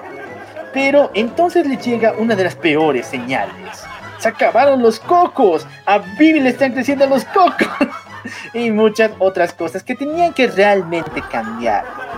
Todo llegaría un momento de salvación cuando una avioneta se pasaba sobrevolando por la isla. Ludovico agarra la pistola de bengala que había portado por mucho tiempo y apunta hacia el vacío. Pero tan mala suerte que el disparo le llega de lleno a la avioneta y la hace caer. Solo Ludovico Peluche puede ser capaz de estrellar un avión y luego hacer explotar una avioneta. Pero no contaban con la suerte de que esta avioneta tenía un rastreador, un geolocalizador, el cual permitía llamar en, en situaciones de emergencia, lo cual hace que grupos de rescate lleguen hacia el lugar donde el avión había caído. Sí, pero algo chistoso que sucede aquí es que Ludovico no quiere irse de la isla. Él se cree todo un crack que puede sobrevivir y le gusta también este nuevo estilo de vida. ¿Qué puede causar que Ludovico se sienta amargado con todo su dolor? Bueno, algo que no les contamos es que Ludovico es ferviente admirador de un equipo mexicano llamado el Cruz Azul, el cual en su maldición nunca ha ganado la Copa Libertadores. Y justamente cuando agarran el radio y están escuchando qué sintonía tomar, agarran la de una estación radial que dice que el próximo partido será entre el Cruz Azul contra el Boca Juniors por la final de la Libertadores. Entonces Ludovico está más que listo para salir de esa fucking isla. Y justo llega el rescate para salvarlos y llega ese momento tan especial, su ansiado regreso a la sociedad civilizada. Sí, pero para eso tienen que ir sí o sí a la zona sur de la isla donde están los caníbales. Los chicos van, toda la familia está lista con mucho miedo, pero cuando llegan a la zona sur no hay caníbales. Pero aparece de la nada un gorila gigantesco. Ludoviquito le da una buena patada kung fu y le hace explotar la cabeza. Pero entonces cuando la cabeza se le sale al gorila, otra cabeza de ser humano sale por encima. ¿Qué diablos está pasando, doctor García? Bueno, que realmente este gorila no es un gorila, es un actor que estaba bien, bueno, es un entrega panfletos en sí, que estaba entregando estos panfletitos de El Santo Bungie. Y él les revela que los gritos de desesperanza, de muerte y destrucción que escuchaban esos cuatro años eran ni más ni menos que de los gringos que venían a México para probar el salto bungee y que no aguantaban la emoción. Ah, una botarga es la salvación de la familia Peluche. ¿Y saben qué es lo más, lo más curioso? Que durante todo ese tiempo, durante esos cuatro años, la familia Peluche se encontraba viviendo en Cancún. Y no lo sabían. no, no puede ser posible. A ver, repetime eso. ¿Cómo una familia puede vivir en, Cancún cuatro años? No, ¿cómo una familia puede vivir abandonada, sobreviviendo en una isla abandonada, sin darse de cuenta que era Cancún? Bueno, pues estabas medio que aislado del sonido normal y solamente escuchabas el risco de los gritos gringos. Y bueno, esa es la historia de la familia Peluche. Cómo regresaron a la sociedad al darse cuenta que vivieron cuatro años en Cancún. Sus super vacaciones de ensueño con supervivencia. Todo el mundo se alarma al saber de que una familia sobrevivió cuatro años en una isla abandonada que realmente era Cancún, así que los llaman ante la prensa para preguntarles cómo sobrevivieron. Ahí es donde Ludovico les habla de su famosa receta, el coco loco and fresh y también les revela detalles muy escabrosos y horripilantes. ¿Por qué razón? La familia no solo había sobrevivido de cocos, sino más bien se habían comido a unos chanchitos muy chiquitos que vivían en la isla. Pero no eran cualquier chanchito, estos chanchos eran muy especiales y solo unos cuantos de ellos vivían en esta reserva natural, que era el lugar donde se había soñado la avioneta. Y los peluche se comieron a todos. Y es así como ellos promovieron la extinción de una especie completa en peligro de extinción que ya está extinguida. Una especie, mejor dicho, dos. ¿Por qué razón? Todos los cocos que comieron en la isla que ocasionaron que ya no existieran y que desaparecieran, realmente no eran cualquier coco. Era un coco especial, el cual solamente nacía en esa parte, que tenía mucha fibra y muchos nutrientes. Por eso los, por eso los peluches sobrevivieron. Entonces, no solamente siguieron una familia de chanchitos, sino también toda una eh, sección de cocos. Ah, y bueno, sembrando el terror, sembrando la extinción, la familia peluche se ve simplemente reintegrada a la sociedad. Reintegrada, pero directo al buche, porque ahí es donde los meten a la cárcel. Y para mayor Henry, Ludovico Peluche se pierde la final de la Libertadores pero se entera de un detalle apocalíptico. Como es la maldición de Cruz Azul siempre perder la Libertadores, pues esta vez también la perdió. Ay, Ludovico, ni con tus eh, babosadas puedes hacer que gane el Cruz Azul. Ok. Ludovico Peluche, como es bien crack, como es un maldito eh, genio del escape, empieza a cavar un túnel por debajo de la prisión donde se encontraba su papá y lo saca junto con su familia. Todos están decididos volver a su antigua casa para volver a tomarla, esperando de que nadie la compre o haya decidido mudarse allá. Lo cual no pasa, ya que cuando entran a su casa se encuentran con ni más ni menos del nuevo dueño de esta propiedad, que es una persona ciega no vidente. Y también se encuentran con otro de los personajes no llevaron vacaciones. ¡Excelsa! ¡Excelsa! ¿Qué haces ahí, desgraciada? Y lo más chistoso es que Excelsa fue la persona que le dijo de toda esta casta a la persona, al viejito ciego. Así le vamos a llamar, el viejito ciego. Le contó todo ese tema de los peluches, quién eran ellos, y también una mentira muy, muy chistosa con que Excelsa realmente era una modelo argentina fashion de bikini que había perdido sus dos piernas en la guerra y por lo cual no podía trabajar normalmente. Ah, y bueno, es el momento de hacer la vieja confiable. ¿Qué puedes hacer cuando tienes a un ciego de Rumi en tu viejo departamento? Pues engañarlo para que se vaya. Aquí es donde los peluches hacen una de sus tramas más increíbles, porque Excelsa les da la idea que hagan que se hagan pasar por los familiares del ciego, los cuales han venido a visitarlo. Entonces Ludovico, Ludovico toma el papel del hijo del ciego y le cuenta, oye papá, ya me casé, esta es mi esposa, mis hijos, pero algo malo pasa aquí, porque el ciego dice, ¿qué? Pero hijo, tú eras gay, te hiciste la vasectomía para no tener hijos, ¿qué pedo contigo? Todos son adoptados, Jay es hombre. Oye, muy, muy increíble. Muy, pero muy increíble. Hubiera dicho eso, pero bueno.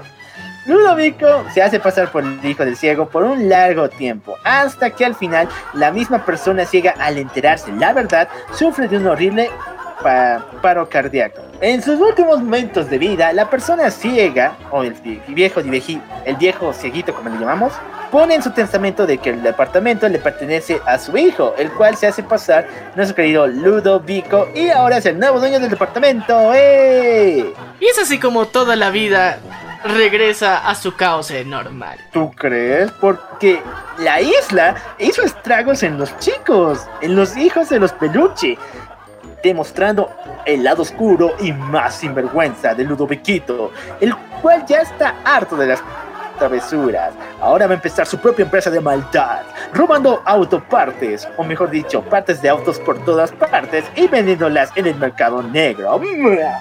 Con la ayuda de su querido y hermano menor, Junior. También pasarían cosas muy extrañas en Vivi, ya que después de tanto, tanto sufrimiento, tendría una nueva oportunidad de reconciliarse con sus papás.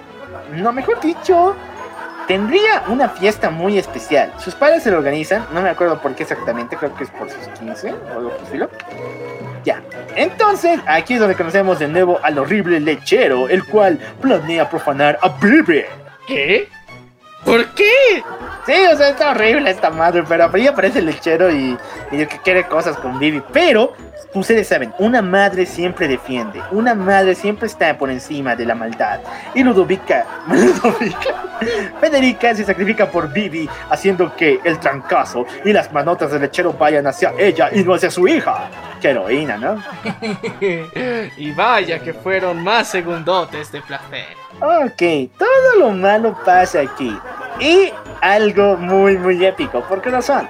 La familia Peluche adopta a un perro. Sí, van a tener por fin una mascota que pueda quererlos y amarlos. Pero lamentablemente el bolsillo de Ludovico es muy muy pequeño para comprar un perro de calidad. Entonces decide comprar al perro más feo de toda la tienda. Y este es llamado ni más ni menos que Gober Hermosa. Hasta ahorita no entiendo qué, pedo con el Gober Hermoso. ¿De dónde viene eso? Pero supuestamente es un actor de cine que en serio estaba re feo, pero aún así le pusieron esa chapa para burlarse de él. ok. Este perro es feo, le toca por lo menos ser listo y rápido.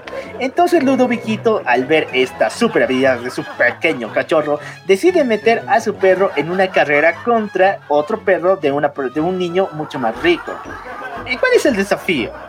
El desafío es que la familia que pierda la carrera tendrá que salir todos juntos en ropas interiores lavando el auto de su contrincante.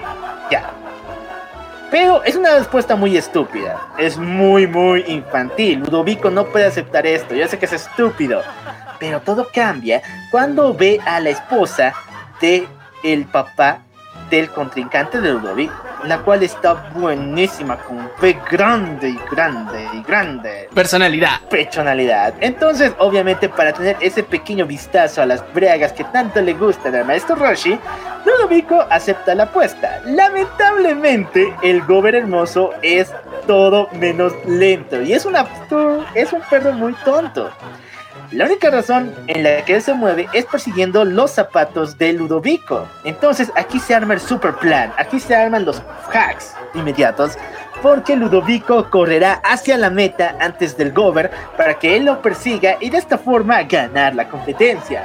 Ok, todo está listo. Y cuando suena la el disparo que anuncia la carrera, Ludovico sale corriendo, pero pasaron cinco pasos cinco pasos y Ludovico cayó cansado al suelo, causando que el Gober perdiera y que su familia saliera en calzones a limpiar el auto del contrincante. Y en serio, no fue una visión muy agradable que se diga. Eh, bueno, la de BBC estuvo muy buena, pero la de Federica y la de Ludovico nada que ver. Y lo más chistoso es que Ludovico salió huyendo del lugar y como no tenía ropa alguna, salió corriendo el calzones hacia Dios sabe dónde. Ustedes saben que los peluches tienen esa afinación de querer entremezclarse con la familia de Don Camerino. Y en esta ocasión, ni más ni menos con una de las sobrinas de este hombre. ¿Por qué razón? Ludoviquito queda enamorado de la sobrina de Don Camerino, la cual ahora tiene un cumpleaños de 15. Ludovico tiene, tiene que darle un buen regalo o si no perderá su amor. Y él quiere regalarle un peluche especial en un frasco, pero ningún frasco puede aguantar el tamaño del peluche. Excepto cuando... Pero ahí es donde un padre ayuda, ¿no? Ahí es donde un padre tiene que estar presente para dar siempre la cara por su hijo.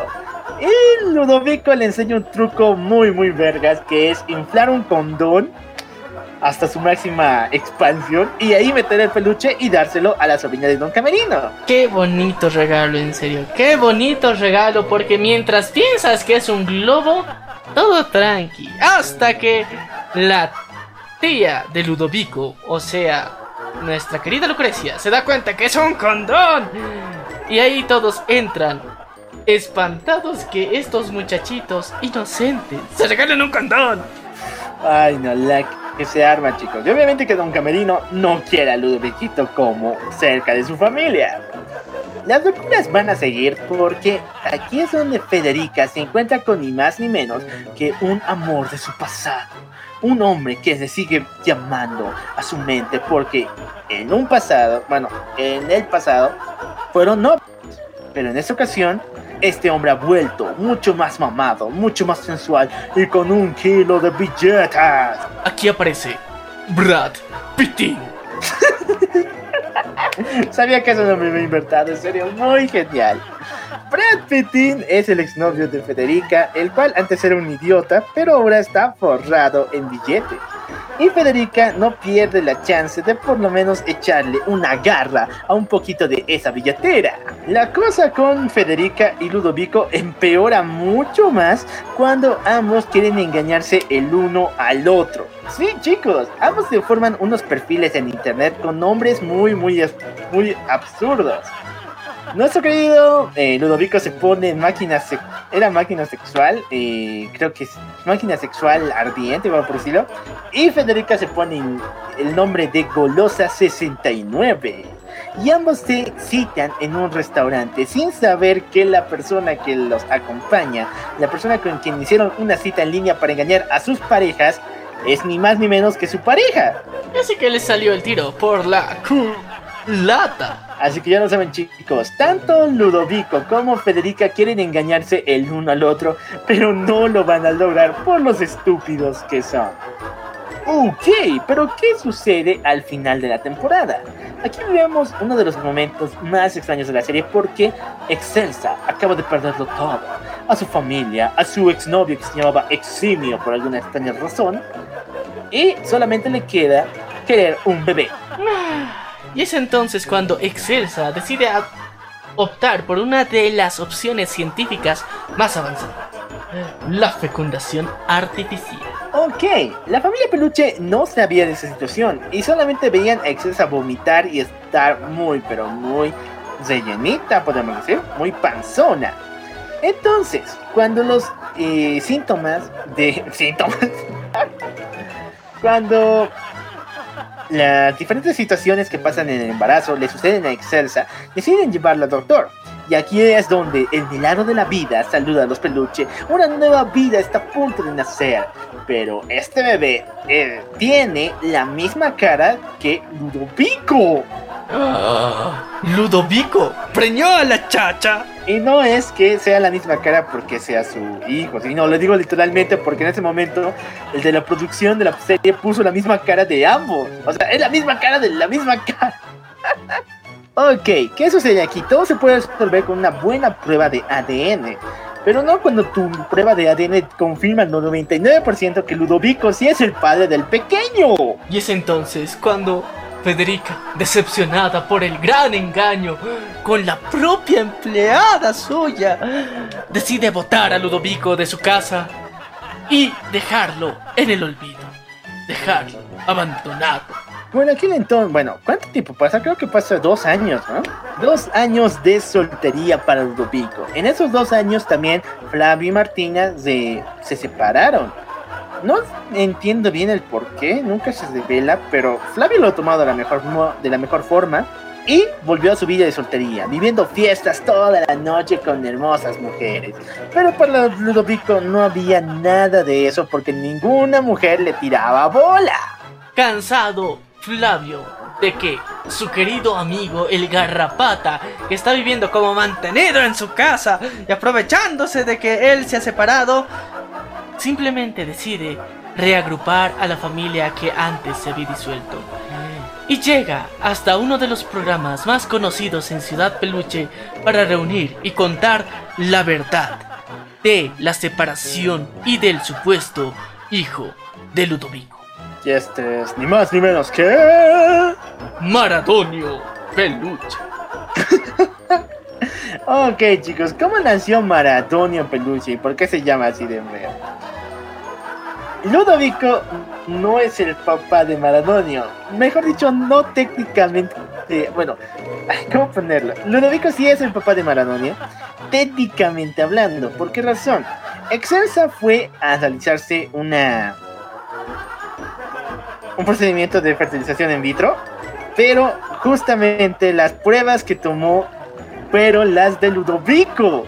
Ludovico hace mucho tiempo había pagado la fiesta de primer mes, creo, del Divi con una venta de su semen, con una venta en el banco. Había depositado un poco en el banco. Y esta prueba justamente fue la que Excelsa tomó, haciendo que el hijo de Ludovico sea de él, pero sin Ludovico haberse acostado con Excelsa. A ver, e-, es chistoso porque recordemos, bueno, que en la primera temporada, para el primer periodo feliz de Vivi, que es una fiesta que tenían como tradición en Ciudad Peluche de realizar, Ludovico se había gastado mucho el dinero y necesitaba de urgencia, así que va a un banco de esperma a donar esperma a cambio de money. Pero su esperma era tan mala y tan poca que casi, bueno, en sí nadie había escogido esa muestra durante muchos años hasta que Excelsa fue, la reconoció y se la puso para tener a su bendición. Chicos, entonces, como les dije, Maradonio sí es hijo de Ludovico. Y a Ludovico no le queda ni más ni menos que mantenerlo en su casa junto con Excelsa. Así que ya tenemos un nuevo miembro de la familia, Maradonio Peluche. Pero en este reality show nos aclaran cada uno de estos puntos, cuál había sido la verdad, dónde estaban los certificados y las pruebas de cuando Ludovico entregó estas muestras en el banco de esperma y al fin, al fin, la familia se vuelve a reunir y Ludovico es perdonado por Federico. La familia está lista para volver a intentarlo una vez más. E incluso Flavio se vuelve a encontrar con Martina y vuelven a entablar comunicación. Sin embargo, las historias continuarían de forma más episódica. La tercera temporada es solamente un... Bueno, no tiene tanto seguimiento como las anteriores, pero caso pasan cosas muy muy épicas. Por ejemplo, la familia va a ir a comprar a un supermercado todo lo que necesita. Sin embargo, no paran de hacer estupideces unas sobre otras porque en ese lugar existe una trabajadora llamada Lucy, la que tiene una enorme, enorme personalidad y justamente trabaja eh, vendiendo pollos en el supermercado. Entonces Ludovico dice, por favor, denme un poco de pechuga. Federica al escuchar eso se le prende su modo yandere y empieza a hostigar a Ludovico hasta sacarle todo lo que se llama cara. Bueno, también tenemos que recordar otro de los episodios más épicos que es en su visita al cine y es donde nuestra querida sirvienta excelsa tiene una revelación divina donde se da cuenta que en el cine ofrecen sexo y alcohol gratis porque hay un letrero en el fondo que dice mamás y bebés gratis. La historia de la familia Peluche llegaría a un clímax muy muy extraño. ¿Por qué razón? Ludovico termina en el hospital luego de haberse comido algo que estaba en muy mal estado. Su condición está horrible que incluso lo lleva al mismísimo cielo. Sí chicos, Ludovico Peluche acaba de fallecer pero en el mismo cielo se encuentra con Dios, el cual le dice que puede volver a la tierra siempre y cuando haga algo bueno. Y es lo más curioso, cuando se encuentra a Dios resulta que Dios es mujer, pero le da una oportunidad nueva de volver a la tierra con ese compromiso de ser bueno, porque todo el tiempo y recuerda toda la vida que ha pasado y todo lo que ha sucedido, tiene que regresar a la Tierra. Él decide que es momento de volver. Pero es aquí donde nos ponemos conspiranoicos, porque se supone que tiene que volver a la Tierra y ahí termina la serie. Pero otros dicen que ahí termina la serie porque realmente Ludovico muere. Entonces, esto termina en un final muy abierto porque al final ni siquiera eh, el mismísimo Ludovico decide si va a volver a la Tierra o no. Entonces, en pocas palabras, podemos decir que la serie Familia Peluche termina en un, terreno, en un tremendo cliffhanger donde no sabemos qué fue lo que sucedió o por qué rayos se levantan estas dos teorías. En mi opinión, la familia Peluche es obviamente los hechos de Ludovico antes de fallecer. ¿Tú, Menia, qué piensas? Yo creo que sí, también. Que todo lo que hemos visto en la serie de la familia Peluche es la historia de la familia Peluche antes de que Ludovico muera. Y esto lo recomendamos y lo aclaramos nuevamente. Porque en el primer episodio vemos cómo Ludovico saluda a la cámara en un espacio en blanco y dice, están viendo esto, es porque he muerto. O porque mi esposa Federica estuvo husmeando en mis cajones. Así que tenemos esas dos verdades. Esa única realidad en la que Ludovico fallece por comer algo en mal estado y no puede regresar a Ciudad Peluche. Y eso ha sido todo por el día de hoy. Gracias por escucharnos. Si quieren más cronologías muy pero muy increíbles, pídanlas en los comentarios. Yo soy el Locual. Y yo soy Maniac. Y esto fue La venganza del troll. Vemos a la próxima.